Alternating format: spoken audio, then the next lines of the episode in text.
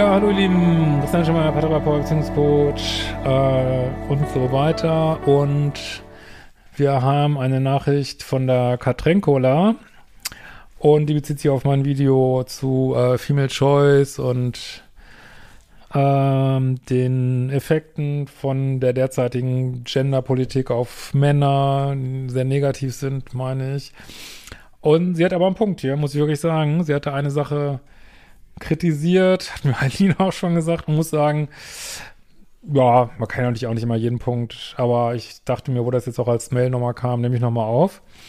Und sie schreibt folgendes. Ähm, Haushalt, männliche Polarität, unsexy Mutter-Kind-Dynamik zwischen Partnern. Lieber Christian, ich beziehe mich in deiner Mail auf dein letztes Video zu Female Choice und möchte hier einen wichtigen Aspekt rausgreifen. Ich gebe dir vollkommen recht, dass die Dame diesen Artikel sehr polarisierend formuliert hat. Aber wie du eine Rückmeldung unter dem Video vielleicht bemerkt hast, pflichteten dir zwar ganz viele Männer bei, aber einige Frauen meinten, irgendwie hat sie einen Punkt. Ich denke, vielen ist nicht ganz bewusst, wie viele Männer es da draußen immer noch gibt, die enorm unselbstständig sind. Vor allem, was den Haushalt und die Care-Arbeit betrifft.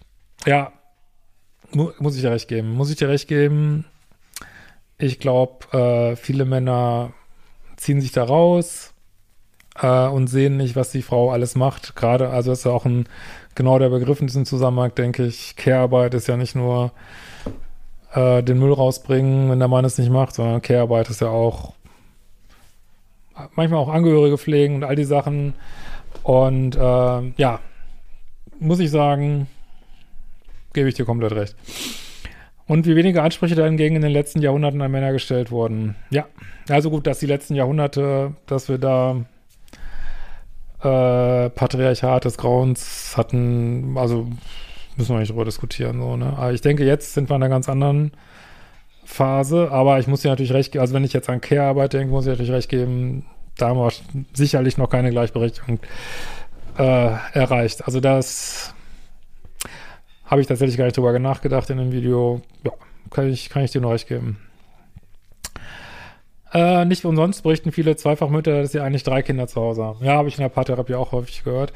Und nein, daran sind nicht hauptsächlich die Partnerin schuld, wie dieses Beispiel für Müll raustragen bestätigt. Warum müssen einige Männer eigentlich ständig darum gebeten werden, etwas im Haushalt zu machen? Auf der anderen Seite, ich fand es trotzdem ein bisschen überspitzt, das Video, weil da wurde ja so gesagt, Mann, Männer machen grundsätzlich gar nichts. Aber ja, ich verstehe deinen Punkt und der ist auch absolut valide, ja. Auf der anderen Seite wird die Wäsche wie von Zauberhand von ihr gemacht, wenn der Wäschekorb voll ist, ohne dass sie jemand drum bittet. Durch unser aller Prägung fühlen sich Männer offenbar nicht automatisch dafür zuständig, wenn eine Mama im Haus ist. Ja, jetzt muss ich nur ein bisschen einschränken sagen, das ist aber wirklich eine Mini-Einschränkung. Ist auch die Frage, ob du als Frau das dann automatisch übernimmst, obwohl der Mann eigentlich gar nicht drum gebeten hat und der vielleicht weiß nicht, ich hatte vorher die Wäsche selber gewaschen und dann seid ihr mehr zusammen und du wäscht kommentarlos seine mit. Vielleicht müsste man es dann manchmal schon auch sagen, ich würde es gut finden, wenn wir die Aufgaben aufteilen. Ist, glaube ich, auch wichtig, dass die Frauen das dann nicht einfach automatisch machen, so, ne? Äh, Studien bei homosexuellen Paaren haben übrigens ergeben, dass es dort gerechter zugeht, weil eben diese Rollenzuschreibungen fehlen, beziehungsweise neu ausgehandelt werden. Ich meine allerdings, äh, dass es eine Studie geben würde, dass Männer, die viel im Haushalt machen, äh, dass die weniger Sex haben. das muss man sich mal vorstellen. ähm, wobei, ich gucke mal gerade, ob das so ist, dann packe ich das dann drunter. Gut, jetzt so eine Studie ist auch immer keine Studie, sage ich eigentlich immer. Ja, da ist es, hilft ja im Haushalt, gibt es weniger Sex, ja, packe ich mal da drunter. Jetzt muss man natürlich immer sagen, das sind äh, Korrelationsstudien. Das heißt, ähm,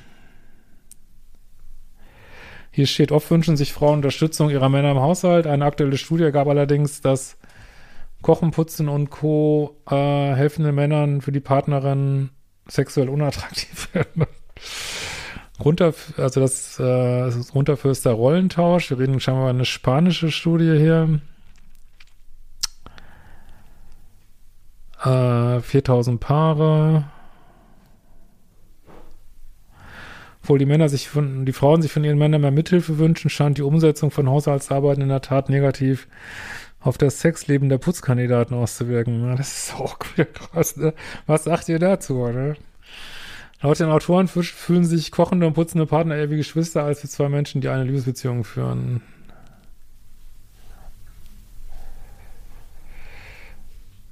Äh, ja.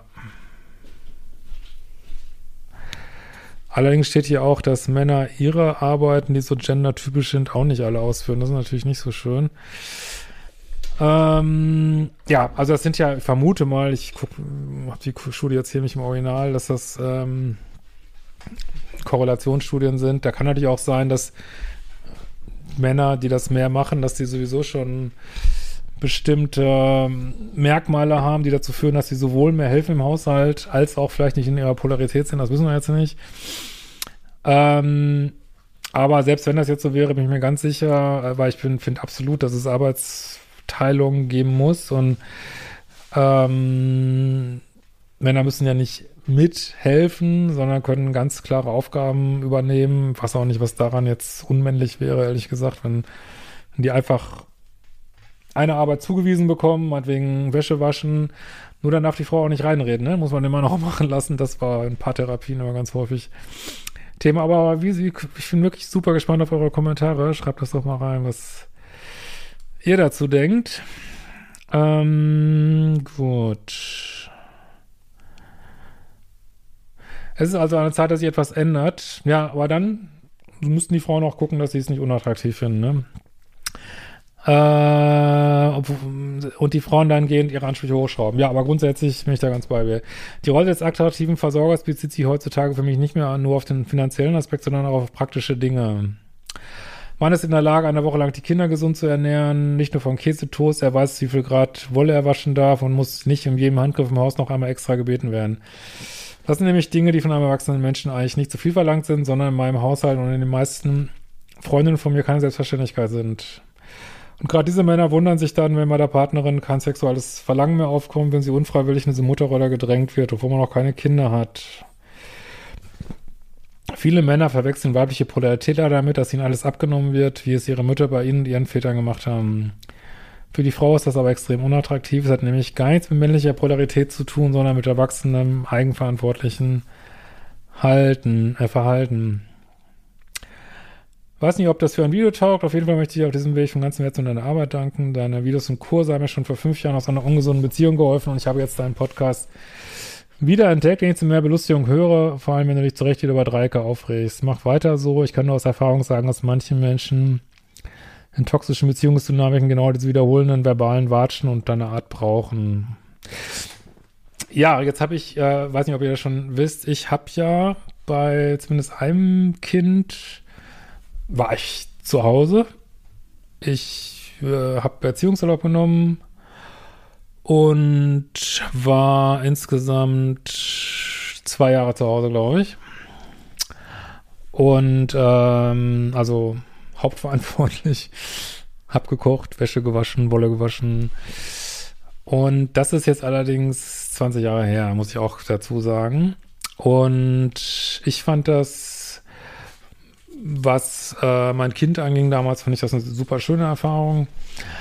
Äh, was das Gesellschaftliche angeht, fand ich das zum Kotzen, sage ich ganz ehrlich, weil mich haben die Mütter nicht reingelassen, so, also in der, in zumindest so meistens äh, in ihre Kreise. Ich wurde da ähm, sehr misstrauisch beäugt in diesen Mütterspielgruppen und das war auch über, also es hat war auch ganz deutlich, dass mich das nicht irgendwie sexier gemacht hat. Das muss ich irgendwie ganz klar sagen. Aber was sagt ihr dazu? Ich bin gespannt, wie ihr das seht und wir sehen uns bald wieder.